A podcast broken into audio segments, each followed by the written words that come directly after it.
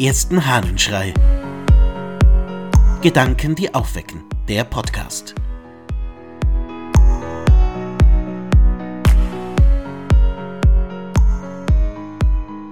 Der Zaun der Seele. Aus dem Lukas-Kommentar des Ambrosius von Mailand. Der Zaun ist's ja, mit dem man einen Fruchtacker umfriedet, diebischem Einbruche wehrt, der das bebaute Land einschließt, Ödland hiervon absondert. Eine Mauer umschließt auch das Haus. Solange sie fortbesteht, ist das Haus sicher. Darum denn auch das Wort wegnehmen will ich des Weinbergs Mauer, und er wird zur Verheerung sein. Wir wünschen, es möchte diese Mauer unseres Hauses, des geistigen Hauses in uns unversehrt bleiben. Denn nicht von Menschenhand lässt sie sich erbauen, sondern nur vom lebendigen Gotte, der da spricht, und eine Mauer habe ich ringsum aufgeführt. Der Untergang der Mauer bedeutet darum den Untergang des Heiles. Fortbestehen soll demnach die Mauer, fortbestehen dieser Zaun.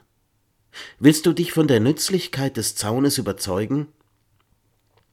Umzäune deine Ohren mit Dornen und Hecken und höre nicht auf eine boshafte Zunge. Dieser Zaun schützt dich nämlich vor Schuld. Ein Zaun, eine Mauer um die Seele. Dieses Bild gefällt mir und macht mir gleichzeitig Angst.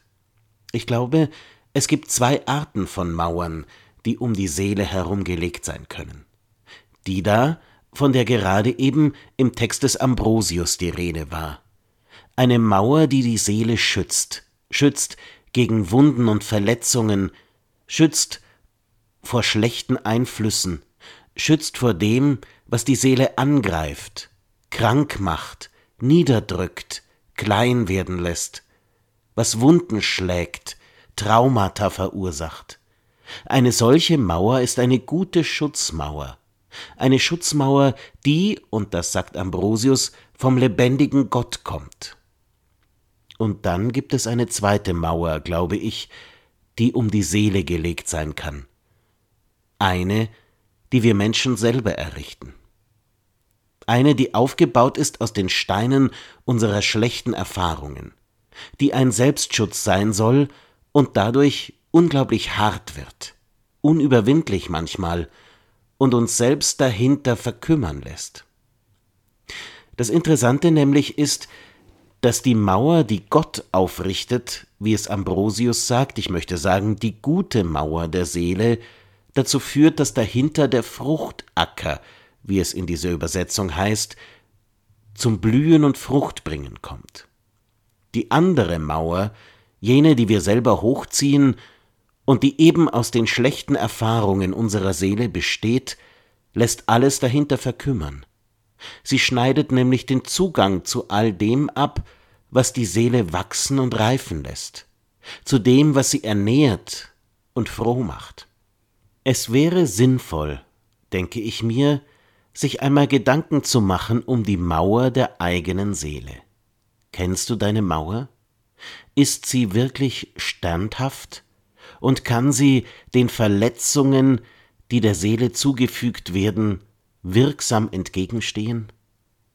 Oder hast du Löcher hineinschlagen lassen? Ist eine Mauer, die die Seele leben lässt, vielleicht irgendwo zusammengebröckelt, aufgebrochen?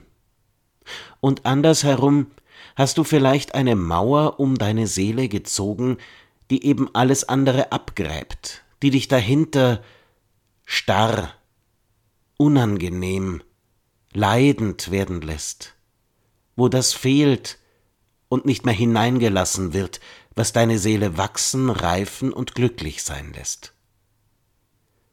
Zum einen kannst du die gute Mauer reparieren, indem du siehst, wo die Lecke geschlagen sind und wo man mit der Hilfe dessen, der die Mauer errichtet hat, reparieren kann.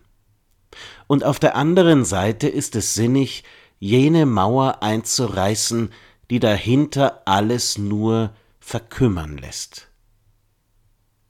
Siehst du die Mauer? Spürst du sie?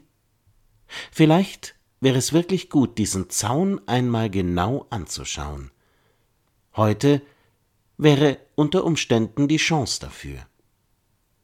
Ich wünsche dir einen umzäunten, beständigen Tag. Dein Ludwig Waldmüller